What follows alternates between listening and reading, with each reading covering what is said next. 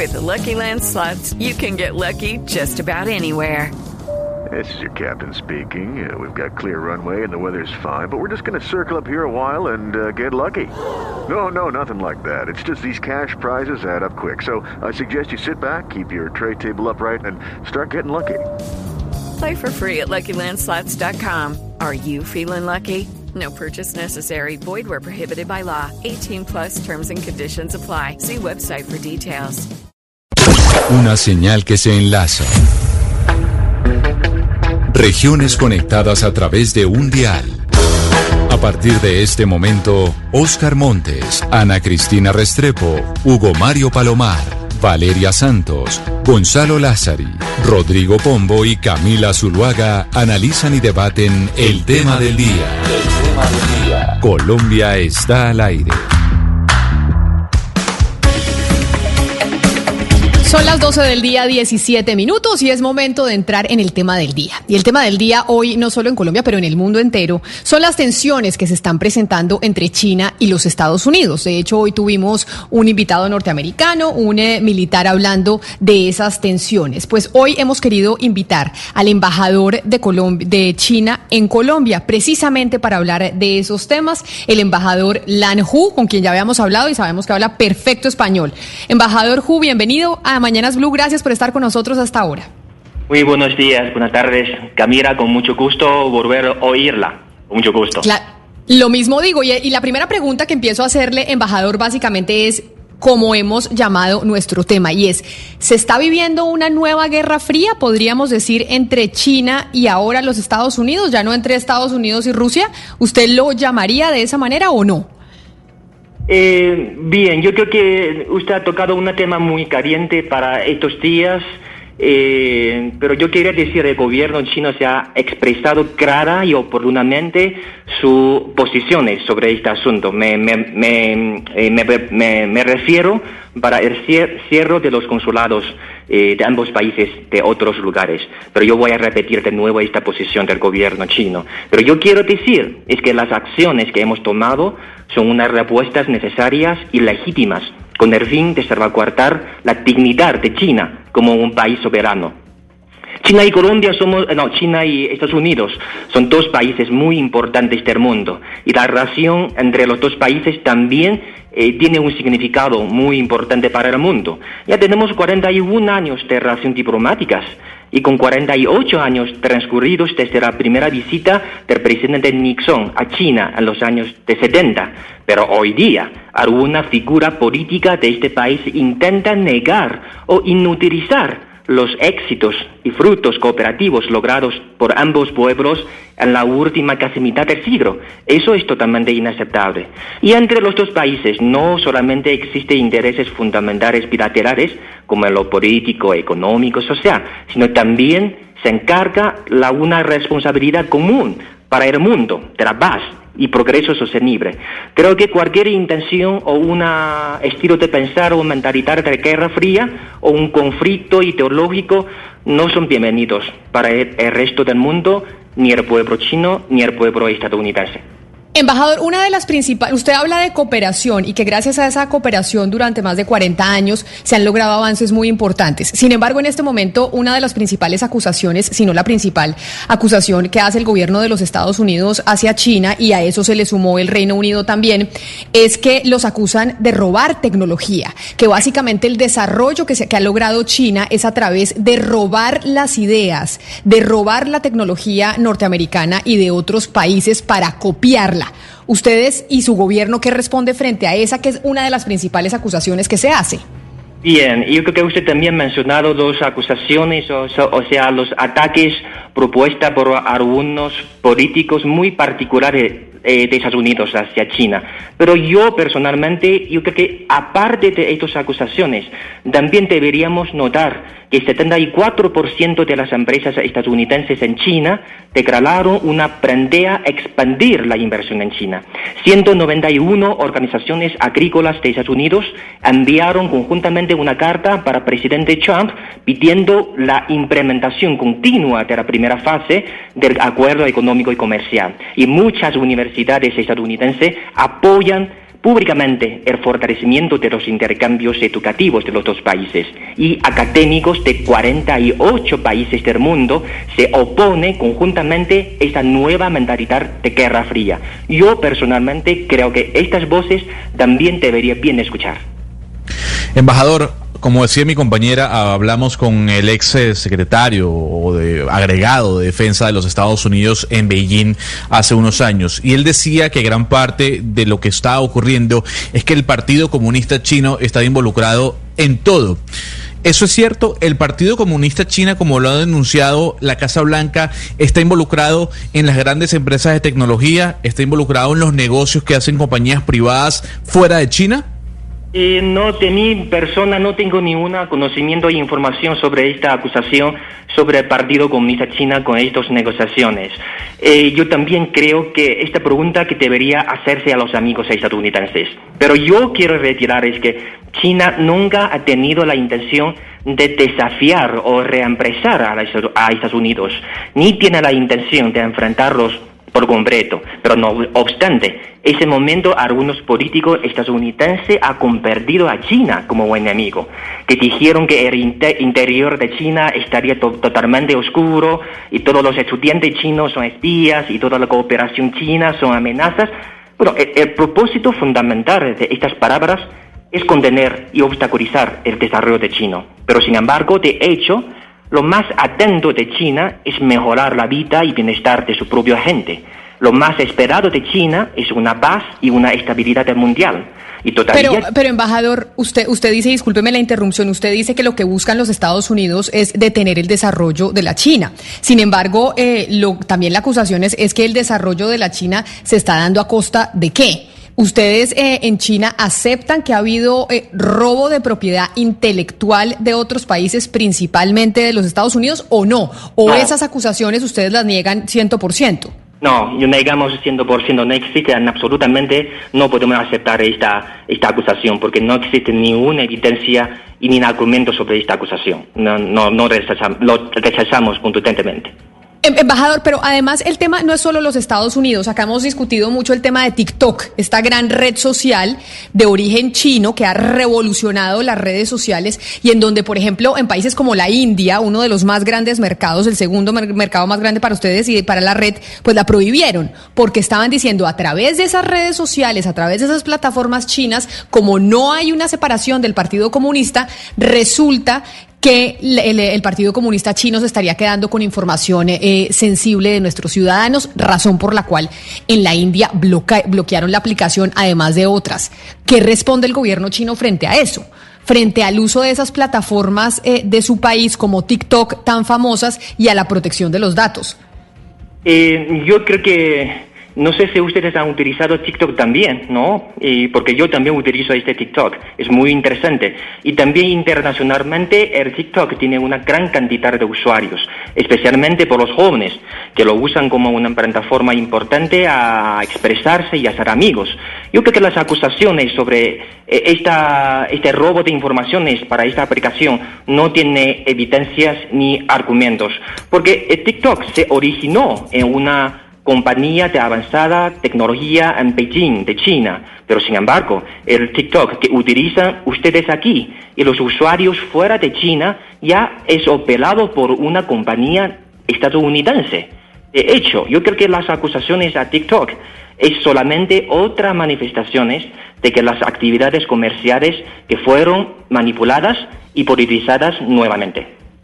Señor embajador, pero aún teniendo esa claridad, pues hay, hay denuncias o preocupación porque eh, TikTok, eh, pues dicen las personas que están preocupadas por los contenidos políticos de, de TikTok, porque controlan lo que, pues la atención de los jóvenes eh, norteamericanos, hacia dónde se dirigen, qué ven, por qué protesta o qué los indigna. Es decir, se hace, se habla claramente de que hay una conexión entre el gobierno chino y lo que es, y los contenidos políticos eh, hacia donde están dirigiendo la mirada de los jóvenes en TikTok. En los Yo creo que es una acusación igualmente de algunos países hacia el Huawei. Siempre, igualmente como TikTok, como Huawei, son una, eh, compañías totalmente privadas que no tienen nada que ver con el gobierno chino. No sé por qué que viene tantas preocupaciones y estas acusaciones a estos, a estos compañías totalmente privadas y comerciales. Pero la preocupación es porque hubo eh, restricción de información y de videos cuando estuvieron las protestas de Hong Kong, por ejemplo, embajador, porque, porque se ha denunciado que hay información que se ha bajado de la plataforma porque va en contra del gobierno chino y por eso hay esa preocupación. De ahí surgió. Eh, no, yo creo que ese tema es, es, es totalmente... Eh, para nosotros no tengo no tengo no tengamos la, la, información de este caso en Hong Kong porque para nosotros Hong Kong es un lugar totalmente libre, aplicamos allá un, eh, un país, dos sistema que funciona muy bien perfectamente y todos los eh, derechos legítimos y las libertades de los ciudadanos hongkoneses está protegido y defendido por las leyes. Eso para mí yo tengo no tengo preocupación para eso. Pero venga, embajador, eh, usted no podrá negar que todas las empresas chinas tienen injerencia al Partido Comunista, que es el que gobierna su país. No, ¿Por qué todo tiene relación con el Partido Comunista de China? No, esto, no, digamos, China es un país con un sistema económico de mercado. El Partido Comunista igualmente como los partidos en poder que ejerce su político, pero para el mercado que funciona como un mercado. O sea, cada compañía en China que funciona de acuerdo con los reyes, no de acuerdo con el orden del Partido Comunista de China, no. O sea, ¿los empresarios chinos no tienen que rendirle cuentas al Partido Comunista y al gobierno chino? No, no, no, no, absolutamente. Yo creo que la gente falta conocimiento mm, para China. No, eh, embajador, usted acaba de mencionar de la, de la tal vez legitimidad que tiene, que tiene Hong Kong frente a sus propias decisiones, pero el día de hoy 12 candidatos de la oposición eh, al gobierno de Carrie Lam fueron descalificados para participar en las elecciones del 6 de septiembre y parte de esa descalificación es porque no prometieron lealtad ni a Hong Kong ni a Beijing. Entonces, ¿es legítimo el, el papel del gobierno de Carrie Lam en Hong Kong? ¿No hay una vinculación muy directa con el gobierno de Xi Jinping? Creo que la circulación eh, en Hong Kong no es por el gobierno, sino por las leyes. Con, todo respeto para la legislación que ha aprobado hace unos días por la Seguridad Nacional de Hong Kong, eh, yo creo que, eh, en palabra final, yo creo que esto es un asunto interno de China y los políticos occidentales que siempre hicieron alguna interpretación errónea pasando eh, de sus propios intereses políticos. Pero esto no puede impedir la implementación de esta ley. Creo que eh, igualmente queríamos decir, esta ley eh, está dirigida para las acciones separatistas, violencia. No, pero, pero pero embajador, permítame interrumpirlo porque esta ley al final fue la que dio paso a lo que decía mi compañero Gonzalo, que por ejemplo al señor Joshua Wong, que no es un separatista, que al final estaba ejerciendo un derecho fundamental del mundo entero, que es casi un derecho humano a la protesta, digamos, pacífica. Lo que ocurrió en Hong Kong fue una protesta que está enmarcada en los derechos fundamentales y al señor simplemente lo están descalificando de las elecciones legislativas. Entonces, ¿esto cómo puede estar enmarcado dentro de simplemente un proceso pacífico y dentro de una interrupción pacífica de China en Hong Kong? Eh, lo que pasa es que, tal como le dije, yo creo que en Hong Kong, que vamos a circular todas las elecciones, tanto para la parte legislativa, de acuerdo en conformidad con todas las leyes. Yo creo que los, los candidatos que deberían también participar en estas elecciones de acuerdo con las leyes. El gobierno y los legislativos tienen que bien respetar la ley que circula en Hong Kong. Esto yo creo que es, es un respeto básico. Cualquier persona, cualquier político debería ser respetado por estas leyes. Señor embajador, permítame y lo traigo a América Latina. Eh, ¿De qué manera cree usted que eh, esta especie de guerra fría que se vive entre Estados Unidos y China puede afectar las inversiones proyectadas por China en América Latina, que obviamente en los últimos años ha venido creciendo? Eh, lo que pasa es que yo creo que algunas fuerzas políticas conservadoras en ese momento querían recuperar esta ideología o mentalidad de guerra fría, pero para China no, yo creo que estamos totalmente al contrario. Eh, nosotros que, eh, no siempre para China y ponemos esta esta posición de que no queríamos China pelear con nadie, nunca y jamás. Y lo estamos haciendo es salvaguardar los derechos legítimos de la soberanía e integro de nuestro propio territorio. Queríamos mantener hasta ese momento, sí que queríamos esta política para establecer una, uh, una mejor relación con Estados eh, Unidos para, eh, para una relación coordinada, cooperativa y inestable. Eh, hacemos todo lo posible para evitar esta guerra fría nueva para el futuro. Embajador, mire, los oyentes lo están escuchando y le envían eh, algunas preguntas a través de WhatsApp en el 301-764-4108. Y Clara le pregunta lo siguiente, embajador, en donde le dice que si usted cree que con el cambio en noviembre de presidente en los Estados Unidos, si llegara a perder Trump, las relaciones entre los dos países, entre China y Estados Unidos, cambiarían, cree usted? ¿Cree usted que Trump podría llegar a ser la piedra en el zapato en medio de lo que está pasando? Eh, lo siento, lo siento Camila, no puedo hacer una comentación para un asunto todavía no se puede eh, suceder y tampoco no, no, no podemos intervenir en los asuntos eh, internos de este país independiente, pero yo creo que con todo respeto de parte china respetamos la elección del pueblo estadounidense para este noviembre. O sea, pero ustedes no tienen, ahora entonces no le digo del resultado de las elecciones, parafraseando un poco entonces la pregunta de Clara la oyente. ¿Usted no cree que lo que está generando esta fricción puede llegar a ser el, presidente Trump y su forma de ver las cosas? Eh, no sé cuánto pasará aquí al momento porque no podemos eh, decir con certeza quién será ganar esta, esta elección para noviembre. Tenemos que esperar hasta aquí al momento. Yo quisiera preguntarle sobre América Latina siguiendo la línea de mi compañero eh, Oscar Montes. Eh, se sigue diciendo que China se está involucrando cada vez más junto con Irán al gobierno de Venezuela. Y lo que está haciendo China, según algunos analistas, embajador, es aprovechar la pandemia para prestar dinero y así obtener muchos más aliados. ¿Usted cree que esa es la posición del gobierno chino? ¿Poder comprar países en medio de la pandemia para obtener aliados en un futuro? No, China no son tan ricos que puede comprar todos. No, no, no, no, no somos tan ricos. No tenemos suficientes recursos para hacer eso. La posición de China está muy clara. Queríamos trabajar conjuntamente con todos los países de América Latina eh, no tiene no tiene diferencia de cualquier otros países queríamos trabajar conjuntamente bajo, frente a este desafío. Hace un poco eh, convocamos una reunión entre los cancilleres de China y unos países de América Latina para discutir cómo trabajamos conjuntamente para enfrentar para ganar esta batalla. No tenemos una política distinta con cualquier país eh, particular. Sí pero frente a Venezuela la posición de China va a seguir siendo de respaldo a pesar de las sanciones, el bloqueo no solamente de Estados Unidos, sino de muchos países, incluso del desacuerdo que hoy existe con Colombia, su vecino?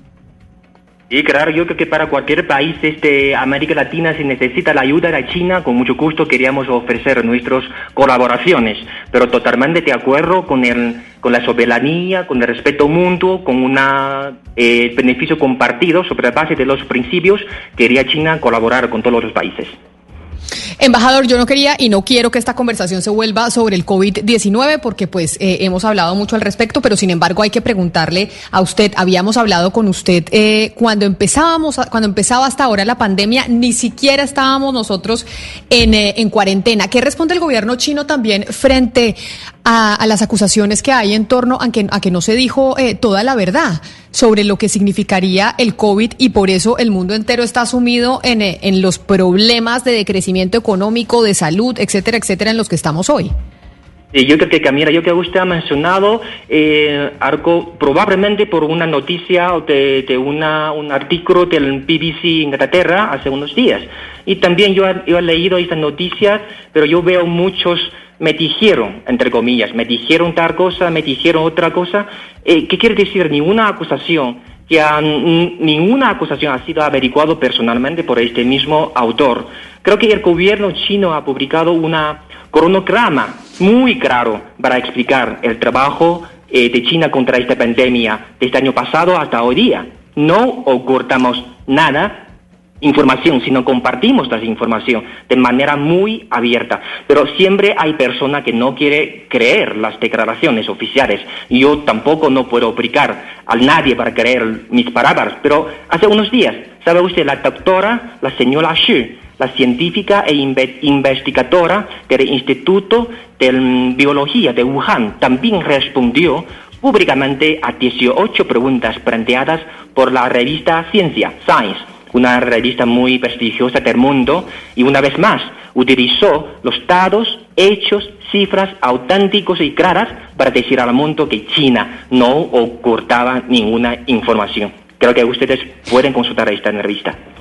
Embajador, lo cierto es que el presidente Donald Trump súbitamente cambió un poco el tono con China, porque antes de la pandemia, pues él estaba incluso hablando bien de China y en los discursos decía pues que tenía una muy buena relación con Xi y estaba un poco enmarcado en el tratado, eh, digamos, comercial que ustedes firmaron. Pasó la pandemia y ahora el presidente Donald Trump escogió a China como su enemigo y se refiere al virus chino. Cuando le pregunta, cuando le preguntan a Donald Trump por qué, eso no es xenófobo decir que es el virus chino, dice no, viene de China. ¿Usted qué cree que fue lo que le cambió a Donald Trump su relación con China? Creo eh, bueno, en todo caso yo queríamos decir, por parte de nosotros rechazamos contundentemente esta forma de estigmatizaciones, eh, aprovechando este coronavirus hacia China. Pero yo creo que eso no es la primera vez. En, en múltiples pandemias a lo largo de la historia de humanos, eh, se han dado consecuencias devastadoras por este fenómeno de estigmatización eh, eh, discriminación o violencias contra los inocentes. Pero yo creo que este comportamiento no, no es ni correcto ni, ni sirve para nada. Yo quería repetir que China es la primera víctima de esta pandemia. Nos también ha costado una gran pérdida tanto por las vidas fallecidas como los materiales económicos. Igualmente como otros países del mundo, China hemos luchado con todo nuestro, nuestro esfuerzo para enfrentar este desafío. Embajador, lo cierto del caso es que se sabe que de alguna u otra forma se ocultó información, tal vez no de manera adrede, pero sí hubo una falta de comunicación y eso lo han dicho autoridades de, de Wuhan.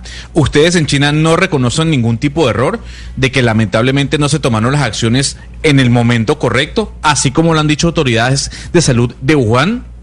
Eh, lo que pasa es que yo creo que necesitamos una TPRA, una revisión desde el original de aquel momento hasta hoy día.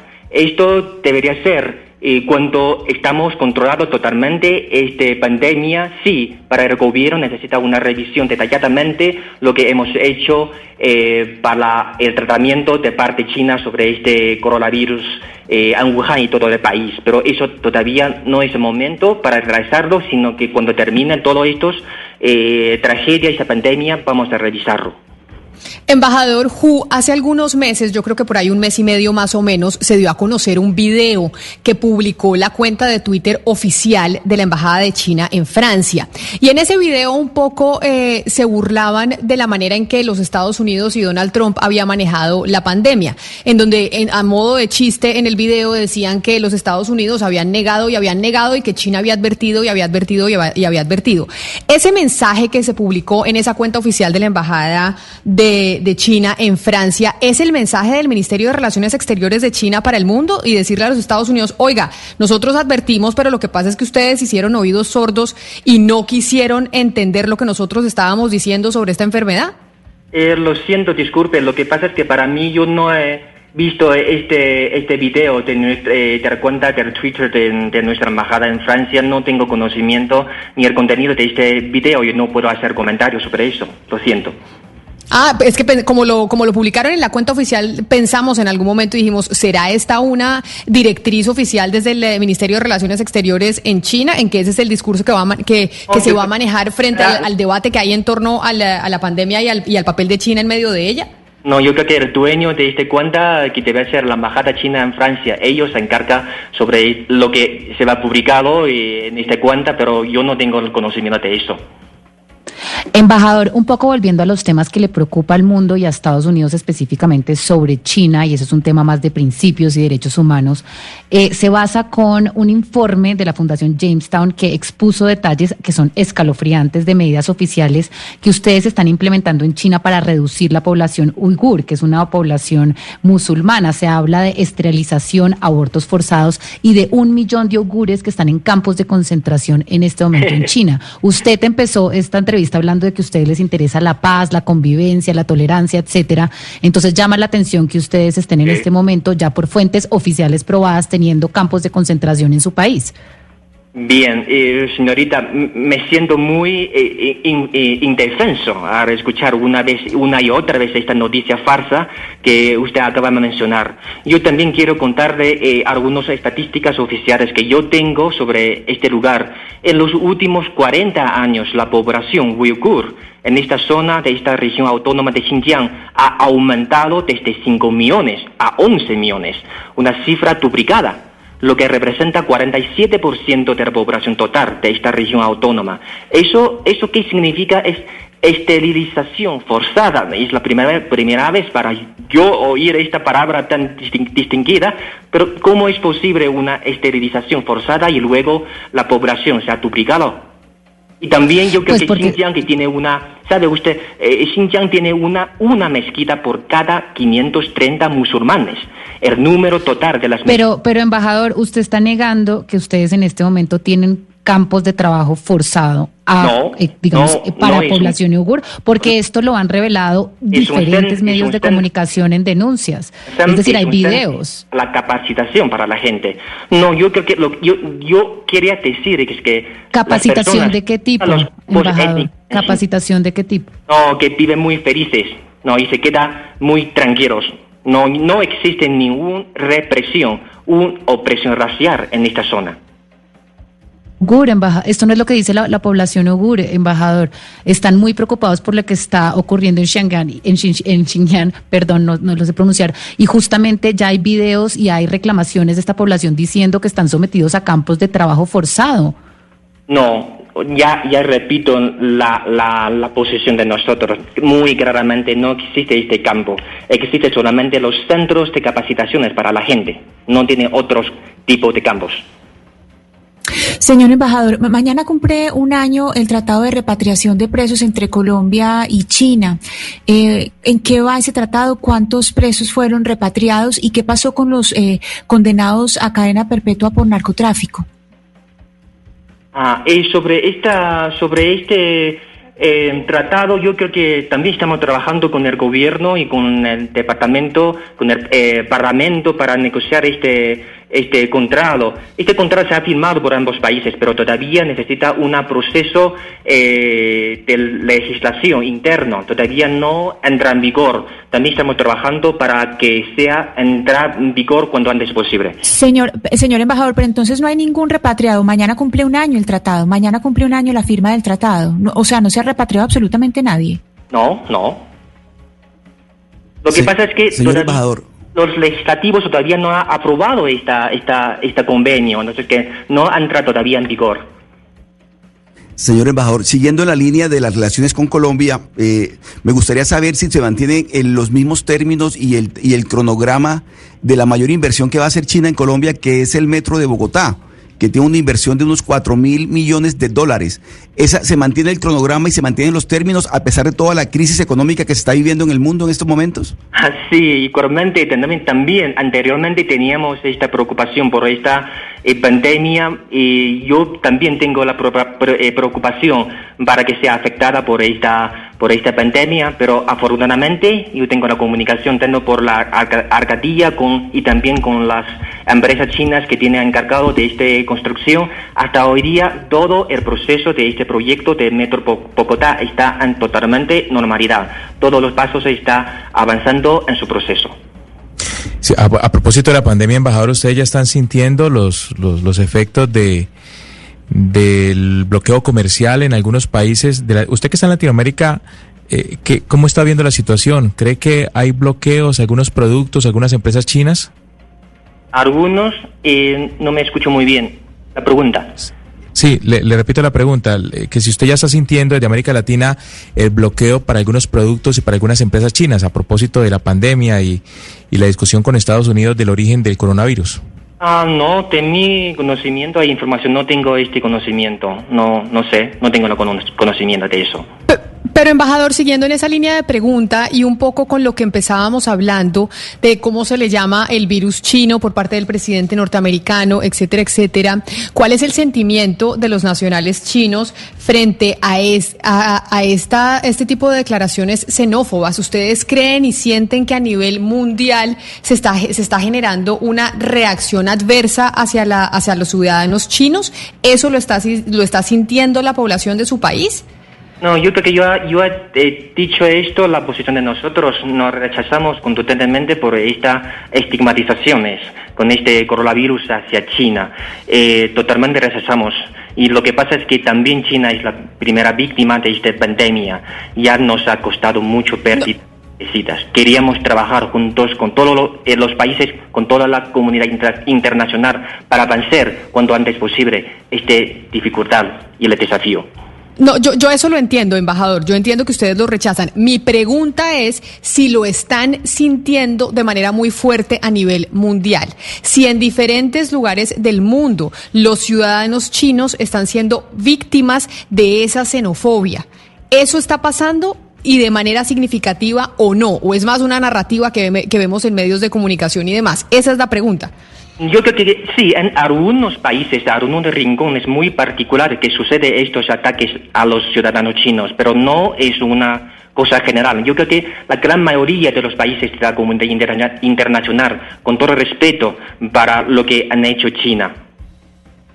Claro, embajador, y ahora le pregunto por el tema de la vacuna que es un poco también sobre, sobre el coronavirus, porque se habla que en medio de esta guerra fría, como se ha llamado un poco, también estamos en una carrera militar, pero no es militar, sino es médica por el tema de la vacuna. Y hay analistas que dicen, oiga, quien termine teniendo la vacuna de primero tendrá un poder geopolítico importante porque podrá definir a quién dársela, a quién no, etcétera, etcétera. En China hay eh, algunas investigaciones, algunos eh, trabajos precisamente para encontrar la vacuna. Ya el gobierno de su país definió cómo sería eh, la socialización de esa vacuna, cómo se repartiría, que es la gran pregunta que tiene el mundo y sobre todo países como el nuestro, pues que no eh, son países tan acaudalados. Eh, para el tema de vacuna, yo creo que es un tema muy científico. No, no deberíamos responder esta eh, pregunta por una visión política. Eh, yo quería repetir una de mis opiniones. La investigación y la fabricación de vacuna que demuestra una vez más que todo, eh, que solo mantiene la unidad y la cooperación, puede la comunidad internacional supera esta pandemia. Actualmente sí, que tiene las vacunas más líderes del mundo, son tres, de Europa, de Estados Unidos y de China.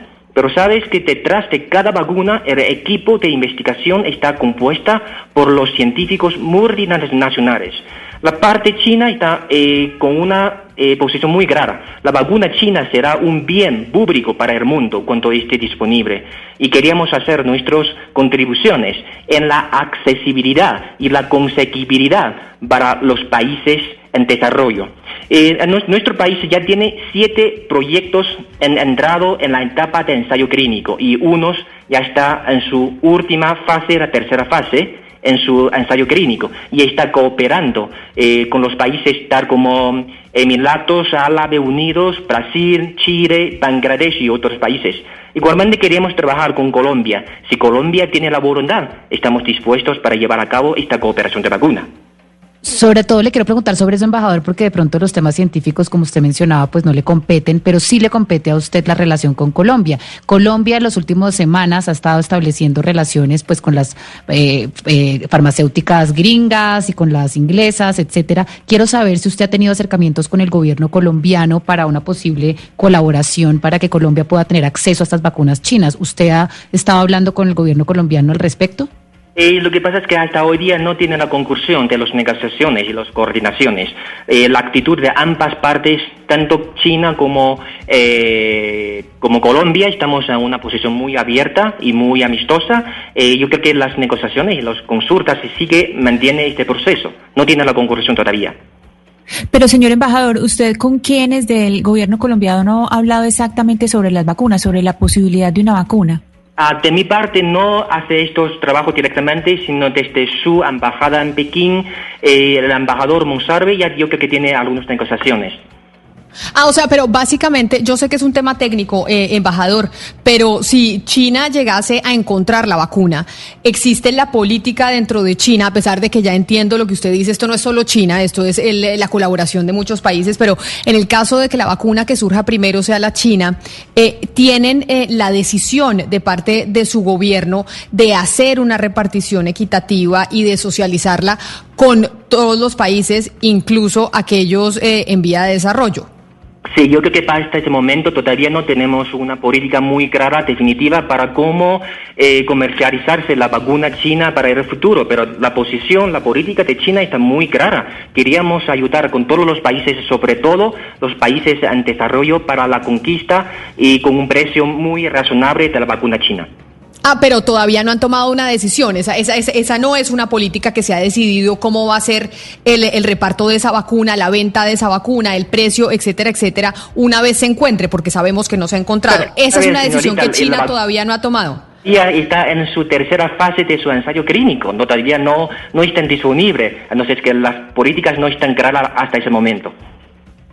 No, no, no, claro, yo tengo, yo tengo claro, embajador, que todavía, que todavía no están disponibles, pero como en como en el tema del coronavirus está todo el mundo haciendo adelantos y tratando de definir las cosas para que una vez se encuentre pueda hacerlo más expedito, pensé yo que tal vez en China ya estaban tomando ese tipo de decisiones. Ajá. Yo creo que una vez que cuando esté disponible eh, puede conseguir esta vacuna china a través de las canales comerciales. Embajador, a mí me llama la atención que lo he escuchado hablar de que ustedes no quieren intrometerse en asuntos de otros países, en que buscan la paz y que no quieren que otras naciones se, se metan en asuntos de China particularmente. Pero me llama la atención que cuando la Unión Europea se acerca a Taiwán, hace negocios con Taiwán, sale China a recriminar a la Unión Europea y además a amenazarla. Y no solo a la Unión Europea, sino también a Australia. Entonces, ¿eso no es un doble discurso? Eh, lo que pasa es que eh, para nosotros que siempre tomamos una actitud de política exterior de la independiente y pacíficamente. Eh, igualmente hace unos días eh, convocamos una reunión de negociaciones de consultas políticas y los asuntos comerciales con Europa. Es una consulta totalmente exitosa. Ambas partes logramos muchos eh, coincidencias y muchos eh, consensos, tanto político como comercial, como económico, de ambos lados.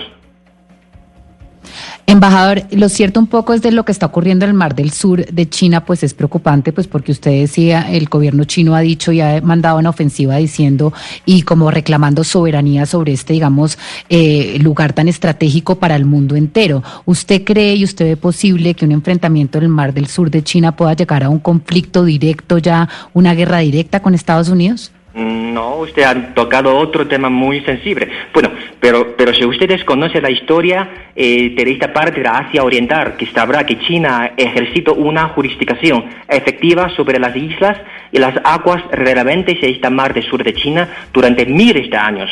Y también en el año 1948, o sea, antes de la fundación de la República Popular China, el entonces gobierno chino ya anunció oficialmente una línea discon- discontinua de este mar del sur de China.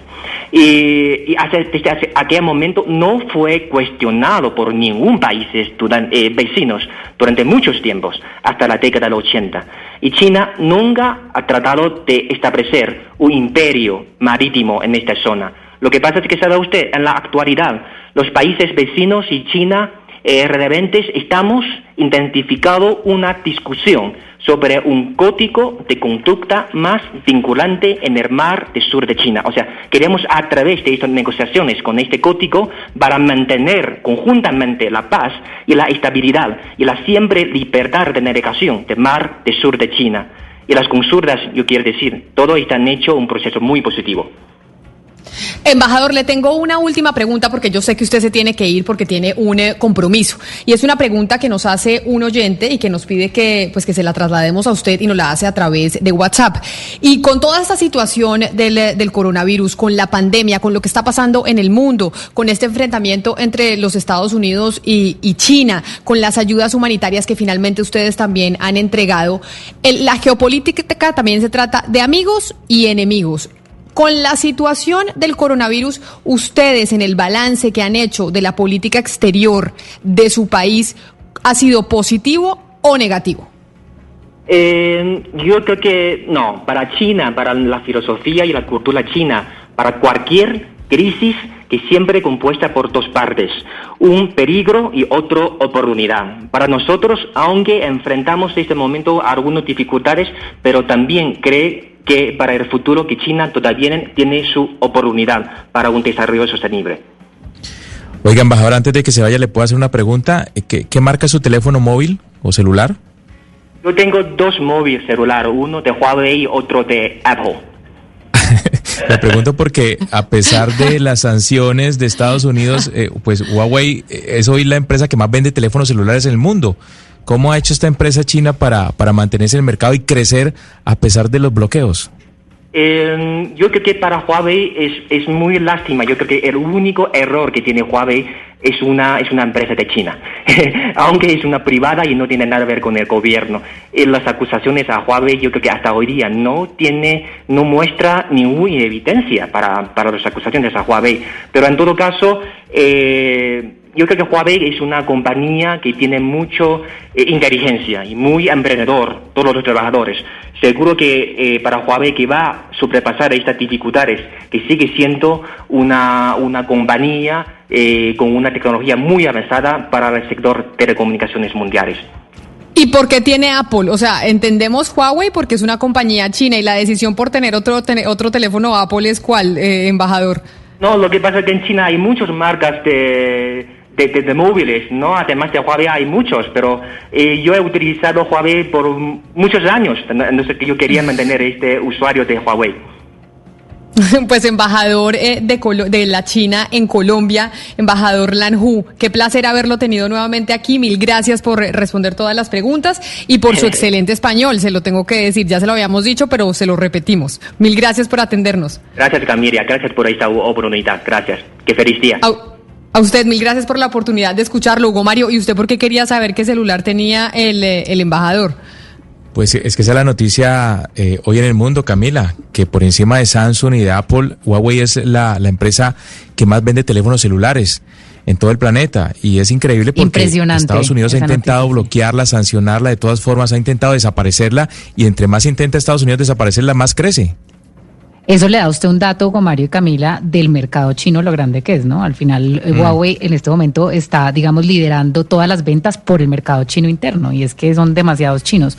Pero Camila, lo que la entrevista de hoy es muy importante para que los oyentes entiendan, porque es que esta tensión que crece todos los días y que podría, digamos, eh, desembocar en un conflicto directo, como lo que estamos viendo de pronto, que podría pasar en el mar del sur de China, que crece todos los días, es importante porque tendría esto al final unas implicaciones para el mundo entero, no solamente en materia, digamos, de económica, sino también de salud global, de cambio climático. Estas dos potencias peleadas va a tener unas consecuencias muy grandes para todo lo que el mundo necesita resolver en este momento, que son al final soluciones globales.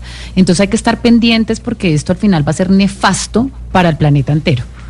Yo, tomando en cuenta las dos entrevistas que tuvimos el día de hoy, una del lado del embajador de China y otra de una persona ligada al gobierno de los Estados Unidos que trabajó en Beijing, me queda una duda, es quién dice la verdad y quién está mintiendo. Porque por un lado en Estados Unidos dicen que sí, que las empresas de tecnología están ligadas al Partido Comunista. Y por el lado chino dicen, no, eso es mentira. Entonces, alguien está mintiendo dentro sí. de esta historia. Sí, no, el, el, embajador de China en Colombia es encantador, es un señor eh, con mucho carisma, Camila, creo yo.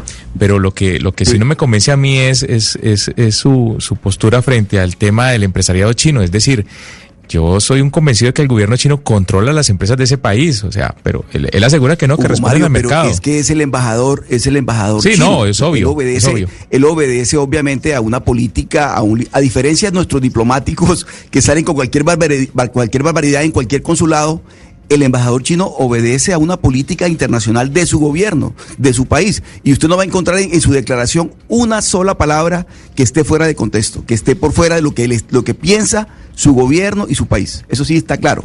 Oscar, pero porque además tienen un servicio diplomático súper exigente, ¿no? O sea, no como el nuestro. O sea, ah, ahí sí, sí, sí mejor dicho, no se salen del libreto, pero también porque el servicio diplomático es casi como un servicio militar también. O sea, el que llega a ser embajador, evidentemente tiene que cumplir con todos eh, los pergaminos, a diferencia de lo que pasa, por ejemplo, en Colombia, que tenemos un problema con el, eh, con el sector diplomático. Imagínese usted, cada vez que sale uno de nuestros representantes diplomáticos hay que aclarar muchas cosas. Pero mire, Camila, usted le hizo la misma pregunta como tres veces, de, diferentes maneras, y él siempre le respondió lo mismo. Siempre le respondió lo mismo. Y le pregunta mañana y va a responder exactamente lo mismo, porque hay una política internacional de la cual, de la cual la que, que lo rige a él. No hay nada distinto a eso. Pues es la una de la tarde en punto. Así llegamos nosotros al final hoy de Mañanas Blue cuando Colombia está al aire hablando de las tensiones entre China y los Estados Unidos, lo que está pasando con la geopolítica mundial. Estábamos hablando con el embajador eh, de China en Colombia. A ustedes mil gracias por habernos acompañado, por haber estado con nosotros conectados desde las diez y media de la mañana. Quédense ahora con nuestros compañeros de Meridiano Blue y nos encontramos de nuevo mañana a las diez y media. Hello, it is Ryan, and we could all use an extra bright spot in our day, couldn't we? Just to make up for things like sitting in traffic, doing the dishes, counting your steps, you know, all the mundane stuff. That is why I'm such a big fan of Chumba Casino. Chumba Casino has all your favorite social casino style games that you can play for free anytime, anywhere with daily bonuses. That should brighten your day a little. Actually, a lot. So sign up now at chumbacasino.com. That's chumbacasino.com. No purchase necessary. Group. Void were prohibited by law. See terms and conditions. 18 plus.